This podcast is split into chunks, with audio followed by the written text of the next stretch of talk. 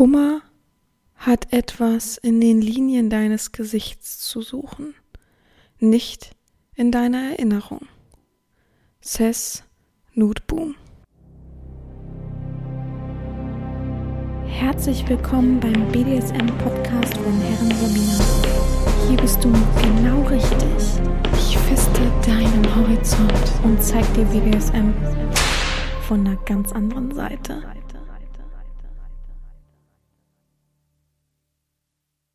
Herzlich willkommen zum BDSM-Podcast von Herren Sabina Schrägstrich macht fertig Schrägstrich Erzieherin. Ich freue mich, dass du wieder zuhörst und ich sitze tatsächlich heute mal ganz woanders. Ich bin gespannt, ihr könnt ja mal kurz berichten, Bezugnahme auf die Tonqualität, ob ähm, etwas, oh Gott, habe ich aber gerade ganz tolles P gemacht, ob sich irgendwie das anders anhört. Ich sitze gerade in meinem Wohnzimmer und hier halt das natürlich viel mehr, weil es ein größerer Raum ist und so weiter. Ja, aber ich hatte heute tatsächlich kein Bock, alles umzustellen. Was heißt umzustellen? Ich muss das Mikrofon ja trotzdem holen und so weiter. Aber im Schlafzimmer ist es dann immer, da muss ich Laptop mitnehmen, dann muss ich äh, Getränke rüberbringen, dann muss ich da alles äh, ordentlich machen, dass der auch aufnehmen kann und so. Ach, ich hatte da einfach keinen Nerv drauf. Und ich bin auch so ein bisschen, so langsam geht, glaube ich, Allergie los. Ich, oder beziehungsweise ich glaube, das ist eher so die Sonne, da ich ja ein sehr blasser Mensch bin und die Sonne eigentlich meide. Und momentan setze ich mich aber in die Sonne, weil ich es ganz angenehm finde, weil ich immer so eine kleine Frostbeule bin bei ein bisschen zu viel Wind. Ähm, setze ich mich gerne in die Sonne und ich glaube, ich habe jetzt so richtig einen äh, Döschi davon bekommen, wollte ich gerade sagen. Also mir geht's gut, alles fein. Ich bin einfach vielleicht auch müde von, von den letzten Tagen so. Aber ähm, ja, ich habe auf jeden Fall einen Sonnenbrand auf der Stirn. So viel dazu. ja, die letzten Tage waren turbulent. Ich habe viel erledigt, viel getan, viel gemacht, war äh, unterwegs, habe mich mit Freunden getroffen, hatte eigentlich jeden Tag irgendwie was geplant sozusagen, so ich richtig so, heute ist Freitag, ich nehme um 10.54 Uhr gerade auf, ähm, dass ich so richtig das Bedürfnis habe, dass Wochenende ist, verrückterweise. Ähm, ich habe noch ordentlich was Berufliches auf dem Zettel, also das muss ich auch noch alles erledigen. Dann mache ich mir noch Gedanken um eine Aktion, die ich gerade gemacht hatte, also um Pakete, die ich verschicken möchte, muss ich mir noch Gedanken drüber machen, aber das kann ich alles dann am Wochenende so richtig chillig machen. Wisst ihr, so, ich habe trotzdem nebenbei gelesen, ich habe trotzdem nebenbei gelernt und alles Mögliche gemacht, was ich so machen musste. Aber trotzdem bin ich eigentlich ein Mensch, der sich jetzt nicht 500 Termine auf einmal in die Woche legt. So, das ist für mich dann, wenn es nicht beruflich ist, einfach ein bisschen schwierig. Mag das nicht so. Also ich mag nicht äh, verpflichtet sein. Und ich bin auch ein tatsächlich ein Kandidat, so wenn ich mir so vornehme, ach, ich möchte zu einer Lesung gehen oder ähnliches. Wenn es dann zu spät abends ist, wenn es dann nicht bei mir um die Ecke ist, bin ich auch so ein Kandidat, der sagt das dann ab. Aber gestern habe ich es tatsächlich dann mal gemacht, bin ein bisschen weiter mit der Regionalbahn gefahren. Auch nicht so mein, mein Favorite, wenn man abends dann um 21.30 Uhr, 22 Uhr zurückfahren muss. Ähm, fand ich jetzt nicht so cool. Mir ist zwar nichts passiert, ich wurde auch irgendwie nicht angegangen oder so, aber ich persönlich habe kein sicheres Gefühl dabei. Es ist einfach, wie es ist. Ähm, ist mir auch egal, ob Leute sagen, ich übertreibe oder nicht. Ich bin eine alleinstehende Frau. Ähm, und wenn ich irgendwo da am Abend irgendwo bin und es menschenleer ist und da eben keine Kameras oder sonst wo sind, die ja eh nur abgefragt werden, wenn was ist, dann fühlt man sich einfach unsicher. Dann ist es einfach so. Und ich glaube, das strahlt man auch aus. Ich bin eigentlich eine selbstbewusste Frau. Ich ähm, ziehe alles durch und so weiter, habe es ja auch gemacht, aber trotzdem glaube ich, dass dieses ja, ich habe so richtig, ich kann euch das ja erklären, ich saß in der Regionalbahn zurück, habe jetzt keine Angst gehabt oder so, ne? Äh, so übertrieben durch irgendwas, aber ich kam rein in die Regionalbahn, da lag erstmal, das war so ein Fahrradabteil oder so, da lag erstmal zwei Menschen auf dem Boden, haben geschlafen. Das fand ich schon sehr, sehr mystisch. Dann bin ich hochgegangen. Eigentlich habe ich erste Klasse gesucht, habe es aber nicht so direkt gefunden, hatte dann keinen Bock für die kurze Fahrt da ewig lang zu suchen, habe mich dann, ähm, es gibt doch immer, dass man so in der Regionalbahn hochgehen kann. Und manchmal gibt es äh, beim Hochgang noch eine Mitteletage sozusagen. Und da habe ich mich dann hingesetzt, weil alles leer war, ein Vierer und, und zwei Zweier waren da, habe ich mich dann da hingesetzt und ähm, oben saßen zwei, die sich unterhalten haben, also eine Frau und ein Mann, ähm, die ganz okay waren, aber die waren, glaube ich, so besoffen oder angetrunken, dass sie so laut waren und anstrengend. Also habe ich immer hochgeguckt, weil ich, ja, ich konnte die halt sehen und aber nach unten geguckt, äh, zu den Leuten, die da geschlafen haben. Also ich hab, wusste immer gar nicht, wo ich hingucken sollte, ohne dass ich dachte, oh, ich, gleich stoße ich jemanden auf, weil ich die halt anstarre oder so. Also so ganz unangenehm. Naja, aber ich habe es hinter mir gebracht, hinter mich gebracht, habe ein tolles Erlebnis gehabt. Ich habe endlich Erich von Deniken getroffen. Ähm, ja, war für mich richtig, richtig schön. Mir egal, was ihr von seinen ähm, Aussagen haltet. Ich finde es faszinierend, was er von sich gibt. Ich finde, man sollte nicht immer nach Shiva A und B denken und sehen, sondern auch mal andere ähm, Meinungen, andere Forschungen akzeptieren. Was heißt akzeptieren? Einfach es auf sich einprasseln lassen und es wahrnehmen. Ja, einfach wahrnehmen, ohne dass man einfach gleich sagt, äh, was für ein Quatsch, sondern ja, ähm, pff, es, es war schon krass, was er erzählt hat. Also ich, ich habe ähm, tatsächlich ist es so, mal so ein bisschen aus dem Nähkästchen geplaudert. Ich habe als Teenager, als Kind so Teenager-Shit gelesen, ne? So, ähm, ihr wisst ja, ich lese viel, deswegen so komme ich da gerade drauf. Ähm, viel Shit gelesen. Ich habe, also eigentlich bin ich zum Lesen gekommen tatsächlich durch, jetzt muss ich überlegen, ah ja genau, meine Mutter hat mich bespeist mit Honey und Nanny, wer kennt's nicht, ähm, hat mir immer die Bücher gekauft vom Flohmarkt und so, hat mir die immer hingelegt und ich musste die eigentlich lesen, ne? Meine Mutter hätte sonst einen Aufstand gemacht, dass sie Sachen kauft und ich das nicht benutze, egal ob ich es wollte oder nicht, ja? So war das auch immer mit diesen ekligen Schokoladen. Wer kennt das? Diese Schokoladentäfelchen, die man aufs Brot legen kann. Irgendwas mit E heißen die, glaube ich. Diese blaue Verpackung gibt's heute noch. Ich fand das so eklig. Ich mochte das nicht. Meine Mutter hat das immer mir mitgegeben. Und dann hat sie immer gesagt, oh, guck mal, ist doch schön. Und wenn ich gesagt, ich mag das nicht, dann hat sie gesagt, du isst das jetzt. Ich habe das extra gekauft. Das hat zwei Mark gekostet oder whatever, was das da gekostet. Aber oh, das war auch mal. Also meine Mutter war immer so ein Kandidat. Naja, wir wissen ja, was sie für ein Psycho ist. Auf jeden Fall, ähm, ich denke immer, wie cringe wäre es, wenn sie es hören würde, aber sie wird es eh nicht akzeptieren. Ich bin ja die Verrückte.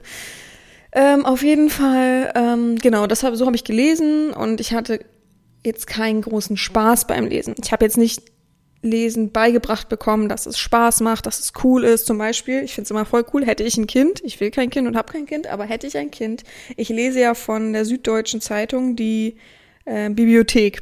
Die kam mal, weiß ich gar nicht, vor 10, 20 Jahren raus, so 50 Bücher und ähm, die lese ich alle, weil ich das ganz cool finde, weil es sind sehr viele Klassiker, sehr viel Wertvolles, was man so, ich werde auf alle Bücher, glaube ich, nicht wirklich gekommen. Ein paar Autoren kenne ich, ein paar Bücher kenne ich tatsächlich auch schon, aber so, das lese ich. Und das gibt's halt auch für Kinder.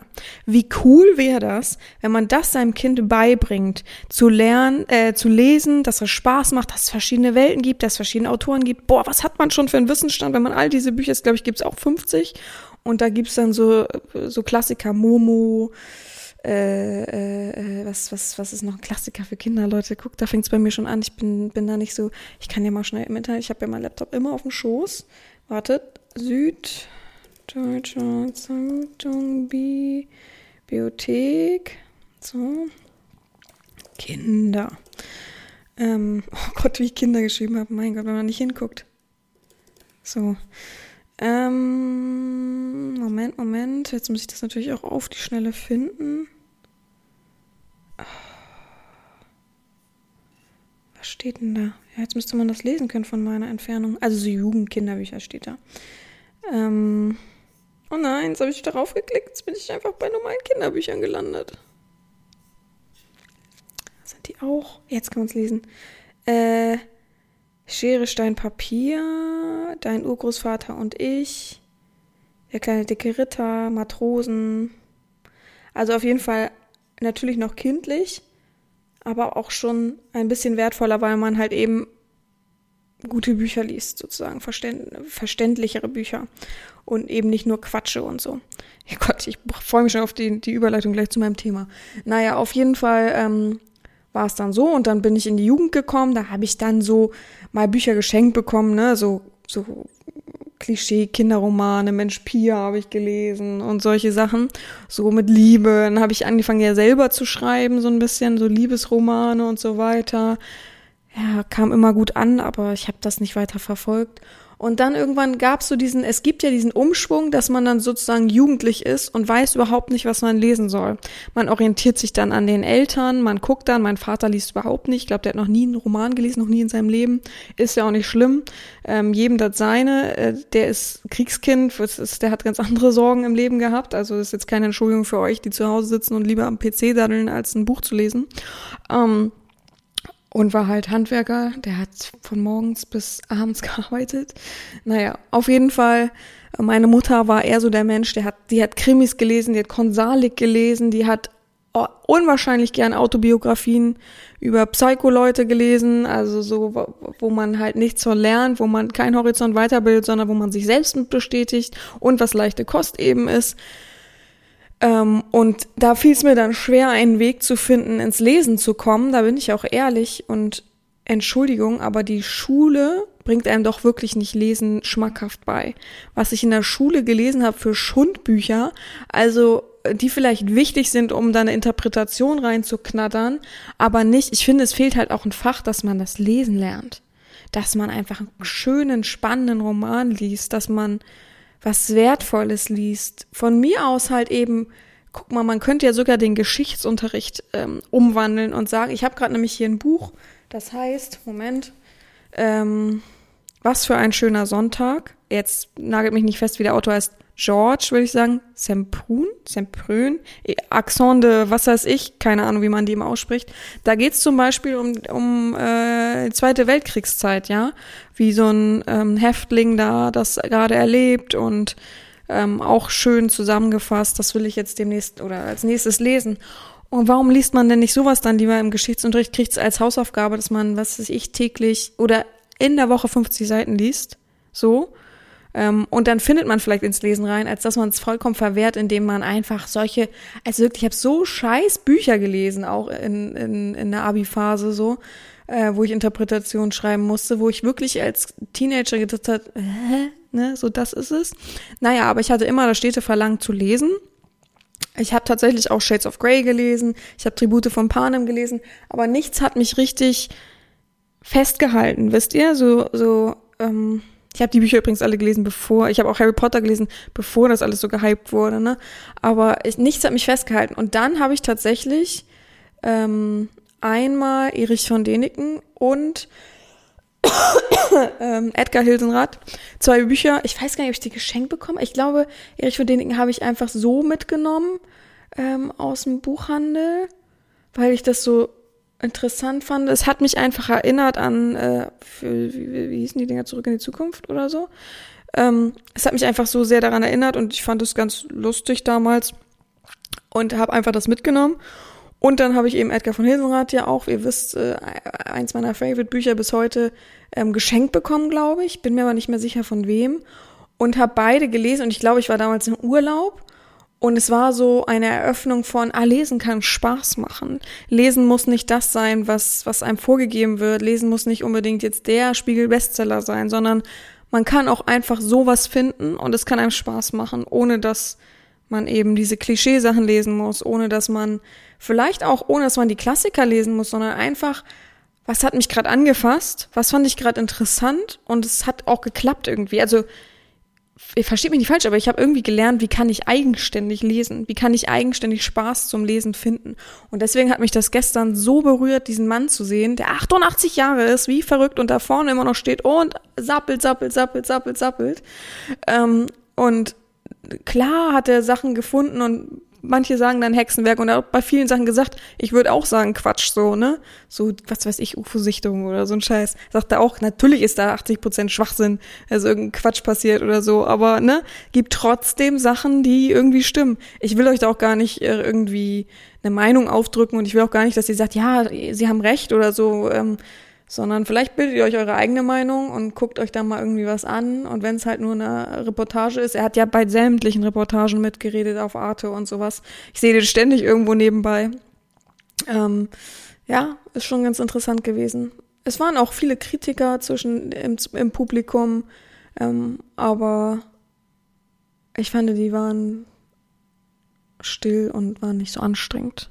Ganz zum Schluss haben sich zwei äh, äh, so ich würde sie gern betiteln, aber ich sage es nicht, wie ich es denke, aber so langhaarige Hippies da hinten hingesetzt und haben dann immer zu laut geredet, wo ich dachte, wie respektlos kann man sein? Einfach nicht äh, von der, von der Einstellung, nicht vom Glauben her, sondern einfach respektlos einem 88-Jährigen gegenüber, der auf der Bühne steht, sich bemüht, redet, ähm, der da ist für die Menschen, der saß vorher die ganze Zeit da und hat immer gewartet, so, ähm, dass man was unterschreibt, dass man Bilder macht. Ähm, wer bei OF ist, hat auch gesehen, dass ich ein Selfie, äh, beziehungsweise die, äh, wie sagt man, Managerin oder so, hat ein Bild von mir und ihm gemacht.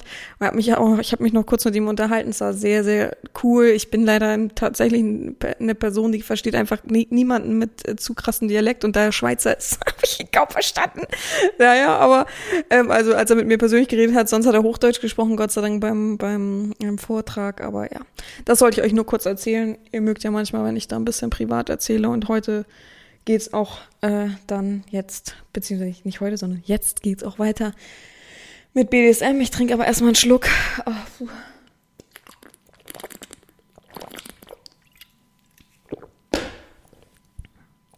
Ganz schön warm ist es hier geworden, übrigens im Norden.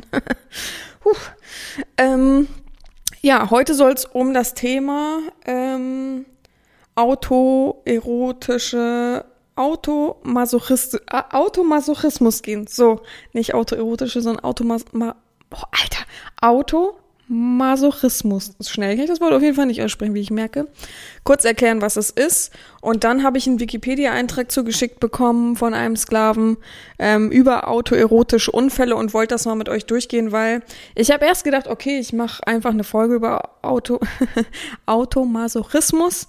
Und dann ist mir aufgefallen, wie gefährlich eben das Thema auch ist. Ähm, und ich finde, ich habe da dann eine gewisse Verantwortung irgendwie mit meinem Podcast, dass ich da eben dann gezielt drüber aufkläre, bevor alle jetzt sagen, ja, das klingt ja richtig geil, ich fange mal an und dann, ja, ihr wisst schon, ihr wisst, wie ich es meine. Ihr wisst einfach, wie ich es meine. Es ist ähm, alles immer nicht so einfach, es ist alles nicht so Larifari im BDSM und gerade wenn es darum geht, mit sich selbst zu agieren, dass ich da eben die, mich aus der Verantwortung stehen kann und sagen kann, ja, haha, hihi, haha, habe ich auch schon äh, praktiziert äh, oder praktizieren lassen. Mhm. Deswegen habe ich mir das dann so ein bisschen so rumgedreht, ähm, weil ich ein bisschen die Sorge habe, dass ich hier Extreme anspreche, die damit schlecht, schwierig agieren können. Wisst ihr? So. Ja, mein Gott, ich bin echt, ich muss sagen, ich bin echt fertig. Ich bin kaputt, ich, mir ist warm. Ähm, aber ich weiß auch nicht, ob es hier drinnen in der Wohnung gerade vielleicht super warm ist. Man kann das immer so schlecht einschätzen. Kennt ihr das? Das ist so, dass man selbst denkt, boah, schwitzt man jetzt? Aber warum schwitzt man denn? Ist es denn hier gerade so heiß? Ich muss, muss das gleich mal irgendwie äh, kontrollieren, wenn ich hier fertig bin.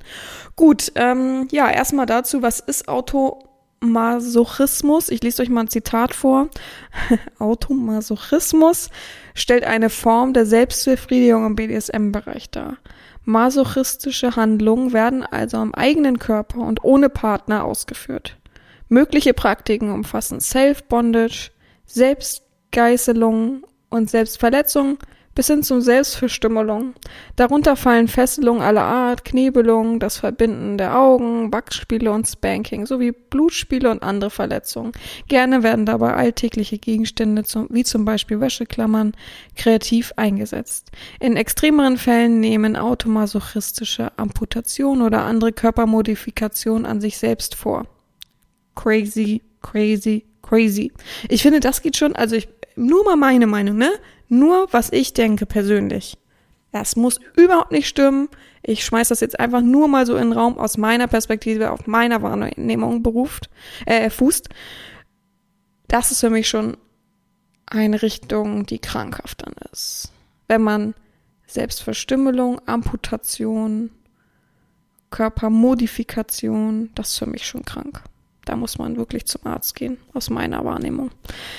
Während Selbstfesselung häufig auch meditative Zwecke erfüllen, geht es bei anderen automasochistischen Praktiken vor allem um den Schmerzgewinn. Je extremer der Schmerz, desto größer der Lustgewinn. Ja, das war mal ein Zitat. Äh, schön, dass ich weiß, wo ich das Zitat her habe. Das ist von, Moment, ich gucke, Moment, Moment, Schild. ähm, äh, äh, äh, warte. Äh, ein Sexmagazin aus Österreich. Ähm, genau. Opa, so. Es ist heute ein bisschen, das Mikrofon ein bisschen hoch, ich kann kaum drüber gucken. Genau, also es geht letztendlich, ähm,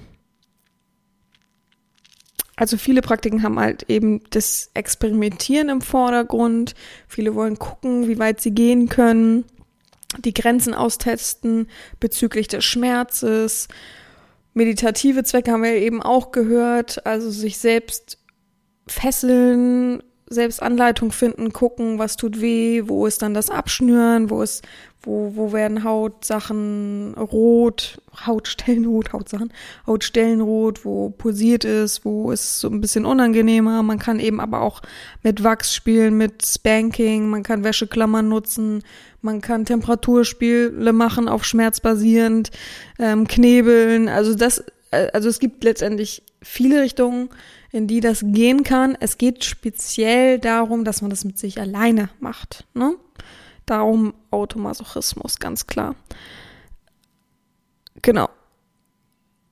Und es gibt eben auch die sadistischen Menschen, äh, darunter zähle ich letztendlich ja auch im weitesten Rahmen, die das eben machen und ausprobieren für ihren späteren oder für ihren Spielpartner, später oder existent eben schon ähm, damit sie eben einschätzen können und wissen können, wie doll das weh tut, wobei ich ja immer denke, jeder hat ja einen eigenen Schmerz, äh, eigene Schmerzresistenz, eigene Schmerzlevel, wie es auszuhalten ist. Und da finde ich es ein bisschen schwierig, die Erklärung. Dass, um, ja, aber trotzdem sehe ich es ja auch so und habe es ja auch so gemacht. Ich habe viele Sachen ausprobiert, viele Praktiken und an mir auch austesten lassen oder eben selbst ausprobiert äh, mit Anleitung um zu gucken, wie wirkt das bei jemandem, wie fühlt sich das an und so weiter. Aber ich sage ja immer, ich habe da, glaube ich, ein ganz anderes Verständnis für. Nicht, dass ich mich jetzt irgendwie tolle aufspiele oder so, aber ich habe da ein ganz anderes Verständnis für als jemand, der auch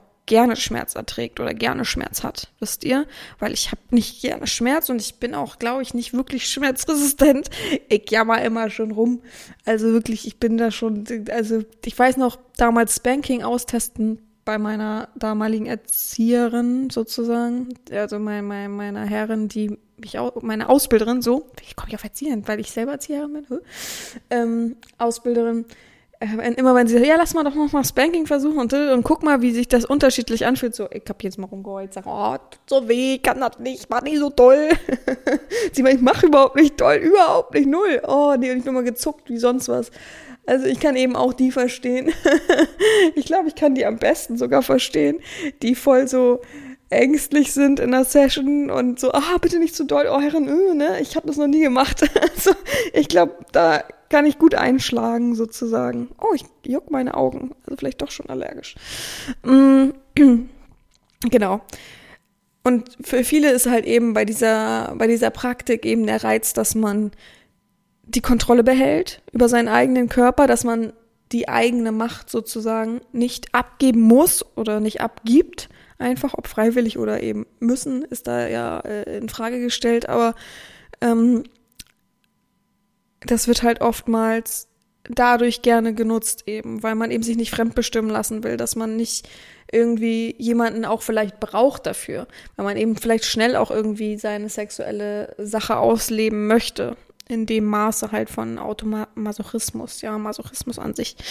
Ähm, kann ich verstehen, ähm, wird halt eben auch, da, da bin ich dann auch wieder angesprochen, wird ja eben auch in Fernverbindungen, Beziehungen genutzt, wie eben auch bei mir. Ich gebe natürlich ähm, letztendlich gezielt etwas, aber der Mensch agiert trotzdem an sich selbst und ich bin ja jetzt auch nicht live dabei und gucke dann die ganze Zeit äh, zu über, über den Bildschirm, über ein Handy, whatever ähm, übers Handy, über ein Handy, übers Handy, sondern es ist schon so, dass ich dann ja auch etwa eine Aufgabe gebe und der macht es dann beispielsweise abends für sich alleine. Also es ist ja schon eine Art von Automasochismus, aber es wird eben sehr, sehr häufig in Fernbeziehungen genutzt, weil man sich ja eben nicht ausleben will vielleicht mit einem fremden Partner, sondern seinem Partner vielleicht treu bleiben möchte und dadurch ähm, kann man das dann eben durch Selbstexperiment, Selbstversuche so ein bisschen steuern für sich selbst.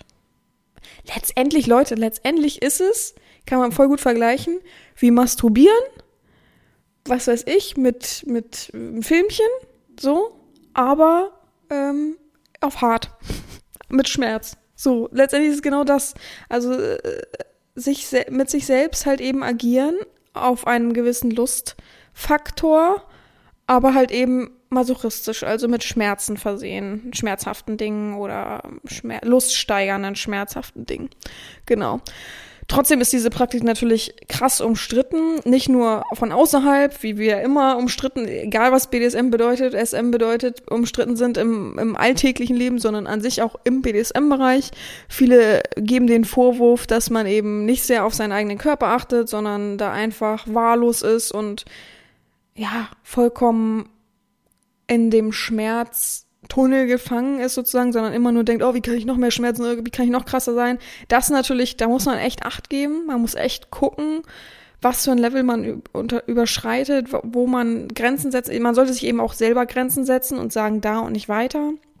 Ich komme ja gleich zu den Unfällen. Oh, ne? Also mit Vorsicht das genießen. Im, was war das für ein Sound? Immer gucken, wohin darf ich wirklich noch gehen? Immer ein bisschen auf seinen eigenen Körper achten, aber viele, ich habe es eben auch raus noch rausgesucht, viele sagen eben auch, ähm, dass eben gerade die, es gibt gerade so krasse, verantwortungsvolle Automasochisten, die eigentlich viel bewusster im Umgang mit ihrem Körper sind und ihren Körper eben als sinnliche Lustquelle ähm, definieren. Gott, das Wort hat mir gerade gefehlt. Definieren, sodass sie halt eben nicht so selbstverletzendes Verhalten an den Tag legen und auch das vollkommen schlimm finden, wenn man dann sich verstümmelt oder so, ne? Von daher, es gibt die Seite und es gibt die Seite. Ich kann aber vollkommen nachvollziehen, weil es oft ins Krasse geht, weil oft gerade die krassen Leute dann das sich so aufzeigen wollen. Und das Schlimme ist ja, dass eben umso krasser, umso mehr braucht man vielleicht auch irgendwie Bestätigung manchmal, weil es gibt manchmal so krasse Bilder, was man so sieht. Ähm, da denkt man sich dann auch, ja, deswegen mögen das auch viele nicht. Deswegen verteufeln das viele und haben Vorurteile. Ist doch logisch. Ja, natürlich will ich nicht, dass das verschwiegen wird, ähm, also unter den Tisch gekehrt wird und man sagt, man ignoriert solche Sachen, aber dann passiert es auch nicht sozusagen, dann postet es auch niemand. Aber trotzdem ist es doch eine komische Art irgendwie, dass man sich auch verlieren kann in sowas. Ich finde das sehr, sehr komisch irgendwie. Also komisch nicht im Sinne von hahaha, sondern ähm, unangenehm und ähm, bedenkenswert einfach. Ja. Gut, das einfach zum ähm, Thema, was es ist, wie es angesehen wird. Und jetzt haben wir einen schönen Wikipedia-Eintrag, den wir hier mal so richtig durchkauen werden, habe ich heute mir gedacht. Ja, ich mache das an die Wand über den Beamer und dann mache ich mit dem Zeigestock und dann lasse ich vorlesen von jedem Einzelnen. Ey, wäre auch cool. Wäre voll cool gewesen. Hätte ich jetzt eingespielt, dass jeder so seinen Part vorlesen muss. Einer, einer macht äh, Vorkommen, Arten, Forschung, forensische Probleme, rechtliche Probleme und dann die Promis. Das wäre auch richtig cool gewesen. Oh man, ey, Leute, ich muss mich da selber dran erinnern, wenn es das nächste Mal, wenn ich das nächste Mal sowas habe und mache, dass ich das echt vorlesen lasse. Ist halt, upa, ist halt viel Arbeit zum Schneiden, aber es ist wie es ist. Oh Gott. Oh Gott, ich bin gegen das Mikro gekommen, es tut mir jetzt schon leid.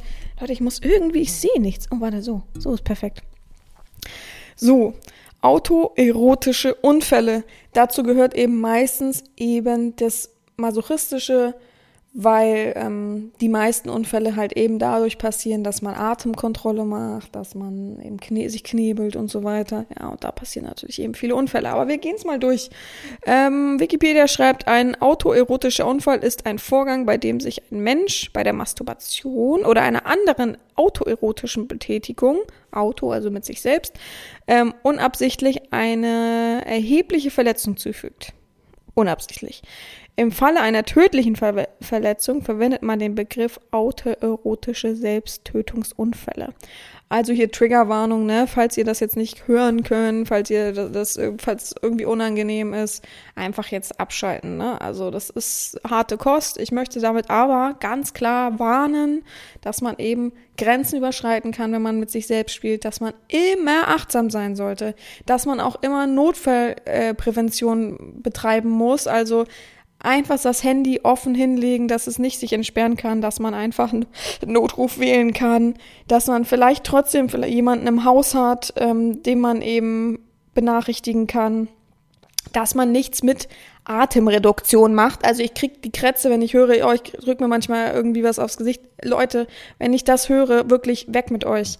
Ihr braucht ihr mich nicht anschreiben. Wer das macht, wirklich, der hat doch die Kontrolle über sein Leben verloren. Denkt doch drüber nach. Egal, ob ihr sagt, ja, ich kann es aber kontrollieren, weil ich mache das und das. Nein, könnt ihr eben nicht. Und wenn ihr heute einfach schlecht aufgestanden seid, ihr einfach schlecht durchblutet seid und ihr das Gleiche macht, was ihr immer macht, trotzdem kann da immer noch was passieren. Also macht es nicht. Atemkontrolle, also es ist ein super schwieriges Spiel, nicht ohne Grund.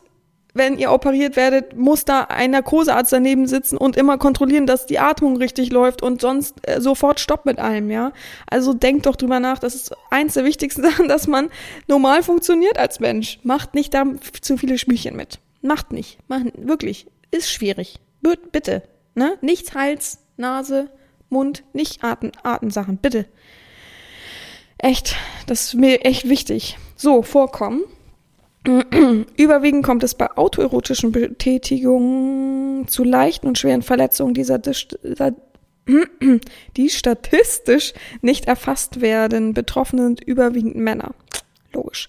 Da viele Patienten den tatsächlichen Unfallhergang auf Scham den Arzt gegenüber verschweigen, liegen genauere Zahlen über die Häufigkeit nicht vor. Deswegen werden autoerotische Selbsttötungsunfälle häufig nicht als solche erkannt und untersucht. In Deutschland sterben jedes Jahr geschätzt mindestens 100 Menschen daran. Boah. Andere Schätz Schätzungen gehen von einer bis zwei tödlichen Unfällen im Zusammenhang mit Selbstbefriedigung pro einer Million Menschen und ja aus. Wie krass, wie viele das sind. Leute, das habe ich ohne Quatsch gar nicht gewusst. Null. Hätte ich niemals gedacht, dass es so viele sind. Ihr? Also, ich bin fast schon, ich wollte gerade sagen fasziniert, aber das ist das falsche Wort. Schockiert. Schockiert. Okay. Kommen wir zu den Arten. Ja, aber klar, Scham, ne? Ich verstehe überhaupt nicht, warum man Scham vor seinem Arzt hat und das, also, man kann dem Arzt doch alles sagen. Und selbst wenn er so lächelt oder so, scheiß drauf. Er ist auch nur ein Mensch, weißt du? Und er hat die Verschwiegenheitssache. Ich will also, weiß ich nicht. Ich kann es nicht verstehen. Ich kann nicht verstehen, wie man auch zum, aus Scham nicht zum Zahnarzt geht oder so. Ich habe zum Beispiel einen Sklaven, der ist voll der krasse Angstpatient, ne? Also wirklich krasser Arzt, weil der rennt richtig raus, wenn irgendwas nicht stimmt und so weiter. Der geht trotzdem zum Zahnarzt, Leute. Der achtet trotzdem darauf, dass er regelmäßig zum Zahnarzt geht. So, was habt ihr für Ausreden? Also ich habe auch Angst vom Zahnarzt. Und ich, ich bearbeite in dem Bereich, ja. Ich habe trotzdem Angst. Ich weiß sogar, was passiert. Ich weiß sogar, dass das alles so ist, wie es eben ist und äh, dass man letztendlich gar keine Angst haben muss. Klar tut's weh. Äh, logisch, ne? Das ist eins der wichtigsten Sachen im Körper, eure Zähne. Äh, natürlich ist es dann mal schmerzhaft, wenn man an den Nerv kommt und so weiter. Aber trotzdem geht man halt regelmäßig. Also ich finde es echt. Bäh. Ne? Bäh, wenn man nicht ordentlich geht. Da hat man, also so, ich erwarte ja schon fast gar nicht mehr, dass man einmal im Jahr geht. Das ist ja schon gefühlt für viele der Horror, also das ist eine Verpflichtung, warum, ne? Aber so alle zwei Jahre kann man schon mal hingehen. So, das kann nicht zu viel verlangt sein. Und euch reißt da keiner den Kopf ab. Ne? Und wenn doch, dann geht ihr zum nächsten Zahnarzt. Dann sagt ihr, ihr könnt übrigens auch immer, das verstehe ich gar nicht, eine Behandlung einfach beenden. Ich höre manchmal Sachen, da sage ich, ja, warum hast du nicht gesagt, das passt für mich nicht. Ich, oder ich mache noch mal einen Termin. Man kann immer gut sagen, ich mache noch dann noch mal einen Termin, einen Folgetermin. So, äh, heute habe ich gar nicht so viel Zeit eingeplant. Fertig. Ne? So. Und wenn das dann geschehen ist, dann kann man ja immer noch sagen, nö, oder man geht einfach nicht hin oder so, ne? Ist natürlich scheiß Verhalten, aber oder einfach absagen. Aber äh, manche lassen sich damit sich machen von so, äh, von so fiesen Menschen, das verstehe ich immer nicht. Also klar, es ist überall ein Mangel an Ärzten und so weiter, aber lasst euch das so nicht behandeln und so abspeisen. Und also Helferin immer ein bisschen schwierig, oftmals, muss man ehrlich sagen. Ähm, habe ich auch so Kandidaten, gerade beim Gyn habe ich so, puh, da habe ich so zwei, drei Helferinnen, da, da denke ich mir auch bitte nicht. Nee, nee. Hm. Aber ja, aber ich habe aber auch lange gebraucht, bis ich zum Beispiel da jemanden Guten gefunden habe und vertraut habe. Aber ich bin, ich lass mich nicht behandeln. So, äh, ich, ich saß mal in einem, in einem, bei einem Gyn und hatte richtig starke Unterleibsschmerzen. Saß auf dem Stuhl, hab kurz mit der Frau geredet und sag, oh, ich habe so Schmerzen. Und dann hat die gesagt, ja, jetzt stellen Sie sich mal nicht so an. Dann habe ich sie Ende gesagt, okay, äh, damit hat sich das erledigt für mich und bin dann rausgegangen. So, Und sie hat, sie hat sich dann, ich glaube, die hat sogar, hä, was ist denn mit ihnen? Hat so rumgemotzt oder so. Weiter, ich habe, die werden bezahlt von der Krankenkasse. Die, ich bezahle die ja nicht, also, also wisst ihr so, es ist ja nicht so, ich finde, man hat eine Sorgfaltspflicht und eine Sorgfaltspflicht bedeutet auch, dass man sich ähm, mit seinem Patienten auseinandersetzt, vielleicht viel die Zeit, okay, aber mit seinem Patienten auseinandersetzt und wenn jemand Schmerzen hat, dann hast du das ernst zu nehmen als Arzt und dann hast du nicht so einen Spruch zu bringen, der, der den Patienten eben psychisch sehr anschlagen kann. Und wenn man eh unsicher ist und in einer Situation ist, wo man sich öffnen muss, dann hat man solche Sprüche nicht zu bringen, dann geht man. Da bin ich, da bin ich rigoros. Also weiß ich nicht. Ich weiß auch nicht, warum manche das so ertragen, von, vom Arzt so fertig gemacht zu werden, ja. Als Kind ist man echt machtlos, da haben viele ein Trauma erlitten. Ähm, inklusive mir, deswegen habe ich, glaube ich, auch Zahn, also Angst vom Zahnarzt. Ähm, da achten viele Eltern irgendwie gefühlt nicht drauf, wie sensibel ihre Kinder sind und was für eine Situation das ist und nehmen das nicht so ernst, wenn manche Ärzte irgendwie so ruppig sind. Aber ja, man findet schon noch einen anderen Arzt. Wisst ihr? So ist einfach so. Und immer, immer schlechte Bewertungen dann schreiben im Internet ist, damit man anderen, andere warnt. Ähm, oder eben auch positive. Ich finde es auch wichtig, dass man positive Bewertungen schreibt, wenn ein Arzt es echt toll macht und ähm, eine Bewertungsseite einfach hat. Gut, weiter geht's. Wie bin ich darauf eben gekommen? Ach so, ja, wegen Scham vom, vom dahingehen. Geht damit hin, wenn ihr irgendwas habt, so, wenn ich gerade schon die Bilder rechts sehe, geht bloß mit irgendwas hin. Ich verstehe es das nicht, dass man manches auch so schleifen lässt. Also, buff. So, Arten Mm, von autoerotischen Anfällen, äh, Unfällen, Anfällen. Autoerotische Unfälle lassen sich grob in folgenden Kategorien einteilen. Penisverletzung durch Masturbation und Zuhilfenahme von Gegenständen, Einführen und Verschwinden von Gegenständen in Körperöffnungen, etwa Harnröhrenstimulation oder Fremdkörper im Anus und Rektum oder Fremdkörper in der Vagina und Unfälle bei autoerotischer Betätigung, die Lustschmerz, erotische Elektrostimulation, Bondage und Elektro äh, erotische äh, Asphy Asphyxiation, Strangulation enthalten. Erhebliches Gefahrenpotenzial bilden Praktiken und Selbstbefriedigung, die auf unterschiedliche Weise eine Begrenzung oder Unterbrechung der Sauerstoffzufuhr vom Gehirn bewirken und dadurch sexuelle Empfindungen intensivieren sollen. Ne? Sollen.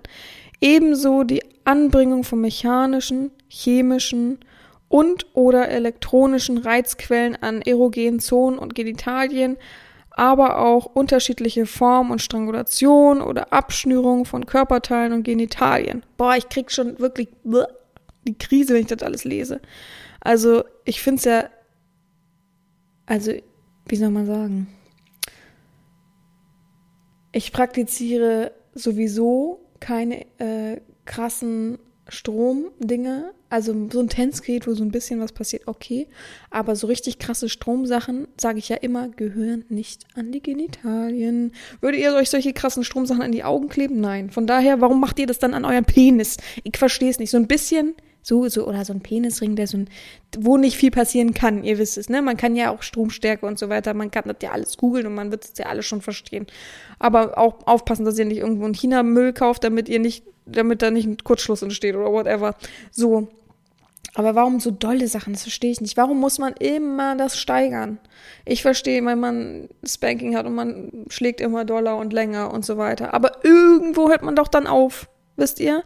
So, wenn es dann anfängt, wirklich aufzuklaffen, nennen wir es mal so, aufzuklaffen, dann schlage ich doch nicht weiter, bis, bis der Knochen zu sehen ist, oder? Also so, man muss doch irgendwo auch einen eigenen Menschenverstand nochmal an. Also wirklich, wenn ich das lese, dann ist das immer schon in eine Richtung von krankhaft.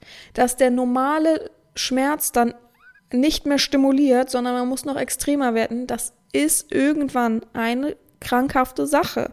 Das ist irgendwann nicht mehr vertretbar mit deinem Körper. Du musst doch ein Körper, also man hat doch ein, nochmal von vorne, man hat einen gewissen Instinkt im Körper, der einen schützt vor Schmerz, der einen schützt vor, zum Überleben. Ein Überlebensinstinkt, ja?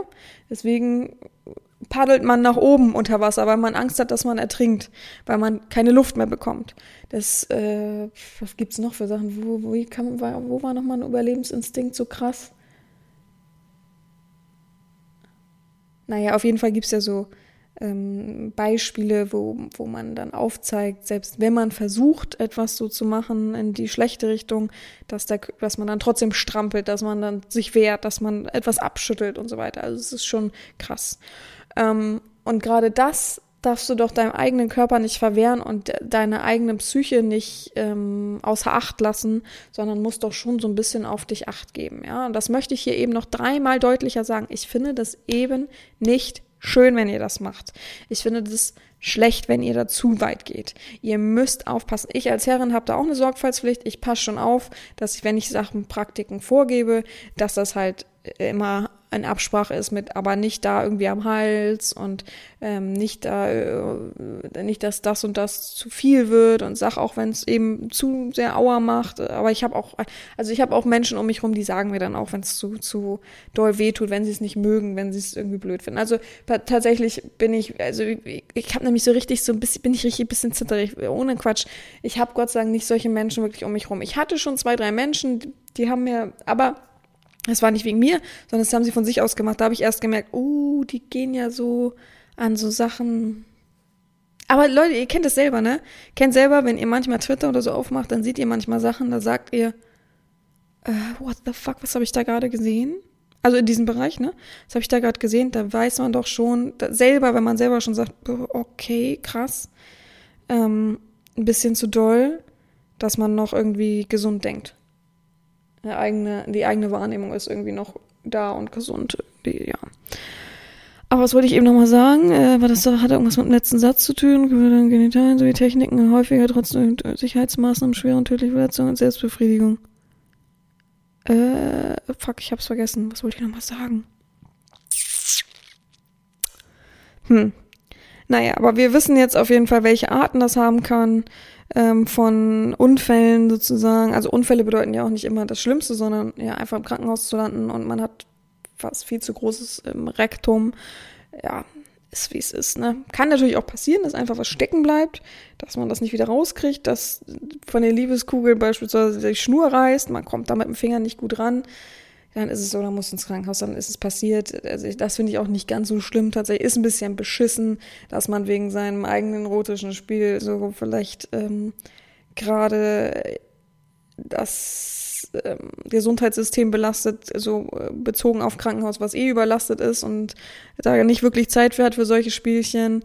Aber es kann natürlich passieren ganz klar. Ich, ich rede hier eigentlich auch gar nicht von den Sachen, die mal passieren können, die im Spielchen so, ne, wo, wo das könnte auch bei mir passieren, dass, dass ich ähm, jemandem diese Aufgabe gebe, irgendwas so, ähm, fick dich mit dem, mit dem, äh, mit den Liebeskugeln und dann reißt halt die Schnur oh, und er kriegt es nicht raus, dann ist es so, dann ist es auch mein, mein, nicht meine Schuld, auch nicht seine Schuld, sondern es ist einfach Schicksal so, oder? Es kann halt passieren. Also ich, ich könnte auch stolpern auf der Straße und mir das komplette Gesicht aufschreiben. Oh Gott, ich will es jetzt gar nicht beschreien, aber so wisst ihr, was ich meine. Gut, also wirklich, ich habe hier rechts äh, ja auf bei Wikipedia zwei Bilder. Wer sie sehen will, Google einfach Wiki, bei Wikipedia autoerotische Unfälle. Der sieht mal, wie es enden kann. Der Penis Hardcore, wie schlimm die Ödembildung wirklich ist. Pff, boah, ich habe noch nie so sowas gesehen, ist Hardcore. Und das andere ist streng Unfall. Ein Ehering über den Penis. Ah, okay. Hey, ich check das Bild nicht ganz. Oh. Nach elf Stunden hat der Arzt es mit einer Fingerringsäge geöffnet. Gott, oh Gott, oh Gott. Also so sehen die Bilder auch aus. Also wirklich, das ist so, das, das ruft richtig so buh, in mir vor Gänsehaut. So richtig unangenehmes Gefühl, als, als wenn mir übel wird tatsächlich. So, Erforschung. Schon um 1900 wurden einzelne kuriose Auffindesituationen bei Todesfällen mit offenbar autoerotischen Hintergrund in Aufsätzen beschrieben. Doch erst in den 1960er Jahren wurde autoerotische Unfälle systematisch erforscht und Dissertationen und Zeitungsaufsätze hinzu veröffentlicht veröffentlicht. Oh, meine Kaffeemaschine kriegt einen Schreck. Besondere öffentliche Aufmerksamkeit erregt eine 1978 verfasste Dissertation über Staubsaugerunfälle. Da kann man draufklicken, what the fuck, Moment. Die Wirkungsweise der Hypoxphilie ist nicht genau erklärt. Arbeitshypothese Thesen, Arbeitshypothese ist, Sauerstoffmangel löst im Gehirn eine narkotische und gleichzeitig euphorische Wirkung aus. Bei gleichzeitigem Orgasmus könnte ein Dopaminschub auf, ausgelöst werden, indem der Orgasmus intensiver machen. Ist halt die Frage, ob es so ist oder eben nicht so ist. Ne? Diese Kombination soll einen Rausch erzeugen, der einen Drogentrip ähnelt. Ey, dann nimm lieber äh, wirklich was. Weiß ich nicht, bevor ich mein Hirn, aber man kennt diese Sachen, ne? Achso, ich habe da eben drauf geklickt. Penisverletzung bei Masturbation mit Staubsaugern. Okay. Okay, ist jetzt nicht so lang. Penis ist der Titel der Dissertation der Urologen, bla bla bla. Ich kann den Namen nicht aussprechen. Al-Shibaya. Die Dissertation aus dem Jahr 1978, die von der Technischen Universität München aufgenommen wurde, beschreibt eine spezielle Form von autoerotischen Unfällen, wurde durch eine Reihe von Medienberichten und durch einen Lesereise bekannt. Lesereise bekannt? Okay. Soll ich mal schnell den Inhalt vorlesen? Der Autor untersucht acht Fälle aus der urologischen Abteilung des Klinikums, fünf Fälle aus der städtischen Krankenhaus, äh, drei Fälle aus Allgemeinkrankenhaus in Hamburg. Bei den Verletzungen des Penis infolge von Masturbation mittels eines Staubsaugers festge festgestellt worden ist. In allen Fällen, in denen das verwendete Gerät bekannt war, handelt es sich um das Modell Kobold eines Hausstaubsaugers des Unternehmens Vorwerk. Vorwerk, Alter, was sie mit Werbung machen. Die Patienten hatten jeweils den nicht irrigierten Penis in den elf Zentimeter langen Sau Ansaugstutzen des Staubsaugers eingeführt und durch die Saugwirkung eine Erektion hervor herbeigerufen. Ey, das gibt mittlerweile Penispumpen, kannst du auch damit machen, ja? Und sich sexuell stimulieren zu lassen. Dabei waren sie jedoch mit der rotierenden Ventilators des Geräts in Berührung gekommen und hatten sich multiple Rissquetsch Wunden zugezogen. Der Autor erklärt die Unfähigkeit der Betroffenen, die Gefahren dieser Masturbationspraxis zu erkennen, in ausschließlich niedrigen Bildungsstand. Auch schön. Vorsätzliche selbstverletzende Verhalten liegen nicht vor.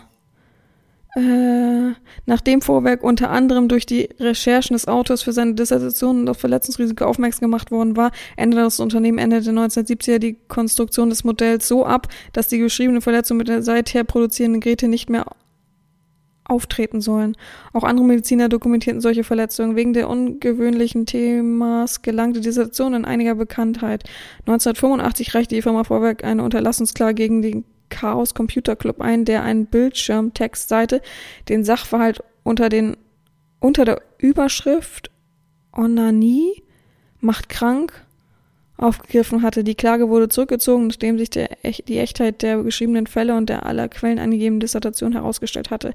In Fachkreisen bezeichnet man solche Verletzungen scherzhaft als Morbus Kobold oder ein Kobold-Syndrom. In der Presse wurde die Dissertation mehrfach zitiert, aber andere, äh, unter anderem, um sich über vermeintliche Praxis, praxisferne und fremd, lebensfremde Promotionsthemen lustig zu machen. Äh, nee, das lese ich nicht vor. Okay. Okay, hä, habe ich da, ich habe irgendwie das Gefühl, ich kenne das, aber ich wüsste nicht, woher ich das kennen sollte. Gott, der Staubsauger sieht so creepy aus. Leute, googelt das, wie dieser Staubsauger aussieht. Würdet ihr da euren Penis reinhalten? Ich nicht, auf jeden Fall. Ich habe zwar keinen, aber boah, what the fuck, Alter. Äh, wie hieß der? Modell Kobold. Vorwerk, ja, den gibt's aber mittlerweile neu. Ähm, wann war denn das? Äh, ja, googelt einfach Verletzungen, Kobold ähm, und so weiter. Mittlerweile habe ich nämlich gehört, dass viele am PC sitzen, während sie meinen Podcast vorgehören und ein bisschen nebenbei mitgoogeln oder lesen oder so. Finde ich ganz spannend, finde ich ganz eine lustige Sache. Deswegen 1978 war das auf jeden Fall. Gut, dadurch wissen wir jetzt Bescheid. Hä, verrückt, ne? Also, aber gut, dass es mittlerweile so ein bisschen erforscht wird und dass manchen dann so auch solche, solche Sachen auffallen, ne? Also, wie, wie kam man so richtig da drauf? Voll verrückt. Ich muss mal einen Schluck Kaffee trinken. Ah, Mann, oh Mann. So, forensische Probleme. Auch ohne Verschleierungsversuche und von Hinterbliebenen besteht die Schwierigkeit, einen tödlichen autoerotischen Unfall von einem allgemeinen Unfall, einem Sexu Sexualdelikt oder von einem Suizid zu unterscheiden. Indizien für einen autoerotischen Hintergrund bei der Leichenfund können beispielsweise sein die Entblößung von Genitalien, die Vorhandensein von Knebelungen, Schnürungen, Fesselungen und Körperteilen, von Körperteilen angelegte erotische äh, elektrische, erotisch, elektrische Kabel am Körper abgesehen von, ah, Quatsch, erotische Kabel, aufgestellte Spiegel zur Selbstbetrachtung, pornografische und Aktdarstellung am Fundort bei männlichen Opfern, auch Damenkleidung in unmittelbarer Nähe oder in angelegter Form. Ja, glaube ich, dass es schwierig ist tatsächlich. Außer du hast es in einem Brief geschrieben oder du hast es vielleicht, ah, vielleicht oder so auf Video festgehalten. Mittlerweile wollen ja viele Bilder und Videos dabei von sich machen, von daher vielleicht sowas. Man sollte auf jeden Fall immer auf den Computer gucken, ob da nicht irgendwie was offen war und so weiter, irgendeine Selbstanleitung im Verlauf nachgucken und so weiter. Aber es ist, glaube ich, echt schwierig. Kommen wir noch zu den rechtlichen Problemen. Die Betroffenen versuchen, die Ursachen ihrer Verletzung zu verschleiern. Kommt es gelegentlich zu Problemen mit den Krankenversicherungen durch Rekonstruktion des Hergangs durch Medizi äh, rechtsmedizinischen Sachverständige muss dann geklärt werden, ob es sich um einen häuslichen Unfall oder Eingriff handelt, den der Versicherte an seinem Körper vorgenommen hat. Ein autoerotischer Selbsttötungsunfall zählt in Deutschland nicht als Unfall im Sinne des allgemeinen Ver Unfallversicherungsbedingungen und führt von daher nicht zu einer Leistungspflicht der Unfallversicherung. Jetzt habe ich noch die prominenten Todesfälle durch autoerotische Dings. Ich glaube, ich habe irgendwie schon mal sowas angemerkt. Äh, tatsächlich, sind wir mal ehrlich, also ich habe eine gewisse Bildung, aber äh, Prominamen bin ich raus, ja. Bin ich wirklich raus. Ich weiß, ihr werdet jetzt wirklich wahrscheinlich so ein, sogar einen Kopf schütteln, wenn ich, oh Gott, der letzte, der letzte, vorletzte Name, oh Gott, ich werde sterben, den vorzulesen. Es wird so schwierig für mich sein. Naja. Aber ich kenne wieder mal niemanden, ne? Es ist wirklich, ich, ich rufe mal alle Namen auf für mich. Gut, den einen werde ich, wird auch keiner von euch kennen wahrscheinlich. Aber äh, äh, ich, wie komme ich denn immer schnell dahin, was der Mensch so, boah, der viele Filme gemacht, ich kenne den nicht mal. Aber irgendwie kommt mir das Gesicht bekannt. Doch, doch, das Gesicht ist krass, okay. Ähm, aber war das der von? Ja, das war der von Kill Bill. Okay. Ähm, autoerotische, Anf äh, autoerotische Unfälle mit Todesfolge. David Carradine, ist das richtig? US-amerikanischer ähm, Schauspieler gestorben 2009 an missglückten Artenkontrolle. Ist der Typ von Kill Bill auf jeden Fall. So. Kevin Gilbert, US-amerikanischer Musiker, gestorben 1996 ebenfalls durch autoerotische Affixi, warte, Affixiophilie, also Atemkontrolle, ja. Ähm, ich guck, ob er irgendwas veröffentlicht hat, was man kennt. Ist halt ein Musiker, okay. Googelt ihn halt von mir aus. Ähm, Stephen Milligan, britischer Journalist und konservativer Politiker, gestorben 1994, autoerotischer äh, Affixi, ich muss dieses Wort lernen. Asphyx, Asphyxiophilie, Asphyxiophilie, Asphyxiophilie. Man sieht, wie ich überhaupt nicht mehr im Latein-Vokabular drin bin. Asphyxiophilie. Äh, mit Bondage, also ein Journalist. Oh Gott. Von, von, von, V-A-U-G-H-N. Leute. Von Baudet US-amerikanischer Comiczeichner und Autor starb 1975 an einem autoerotischen Selbsttötungsunfall. Albert Decker, US-amerikanischer Film- und Theaterschauspieler, gestorben 1968. Ja, soll ich auch die Leute kennen? Ähm, autoerotische, autoerotische Atemkontrolle mit Bondage äh, und oh, Frantisek Kofferer tschechischer Komponist und Geiger starb 1791. Einer der ersten bekanntesten Tonfälle durch autoerotische Artenkontrolle. Okay, den müssen wir uns gleich nochmal angucken. Und Michelle. Michelle Hutchins? Ach so, australischer Musiker. Michael Hutchins. Hutchins steht da, naja. Starb 1997 durch Strangulation. Der Gerichtsmediziner befand den Tod durch Suizid. Hutchins hinterblieben Lebensgefährtin Paula Yates behauptet dementsprechend, äh, dem dem gegenüber in einem Interview von 1999 einem autoerotischen Strangulationsunfall als Todesursache. Ja, okay. Wie ist jetzt der Typ? Franziskik, okay. Böhmischer Komponist und Geiger leben. Aufsehen erregten die Umstände seines Todes. Er starb durch Erhängen in einem suspekten Kneipe. Eine Prostituierte, die beschuldigt wurde, ihn ermordet zu haben, wurde später freigesprochen. Ah, mehr steht da nicht, schade. Crazy. Wie alt ist denn der geworden? Äh, 50, 40, oh, 41 nur. Das ist echt jung. Oder? Ja, 41, aber 1700 irgendwas, wie crazy. Ja, so, so viel zu dem Thema, ne? Also, ich finde zwar Quatsch, dass man eigentlich Promis jetzt irgendwie da hervorhebt, sozusagen. Es gibt echt krass viel Literatur mittlerweile darüber. Ähm, aber, naja. Oh, es gibt sogar vor 2007 autoerotische Unfälle bei Rechtsmedizin bei der Uni Leipzig. Krass. Ja, gut. Das war heute das Thema. Ich möchte, dass ihr echt auf euch aufpasst, wenn ihr irgendwelche Praktiken alleine zu Hause macht. Ähm, sichert euch da irgendwie immer ab, guckt ein bisschen, macht nicht zu viel. Ah, ich weiß, die, meine treuen Zuhörer machen das eh nicht, ja. Aber ich möchte, ich musste das Thema ja an sich ansprechen und ich möchte eigentlich eher sagen, bitte passt auf euch auf.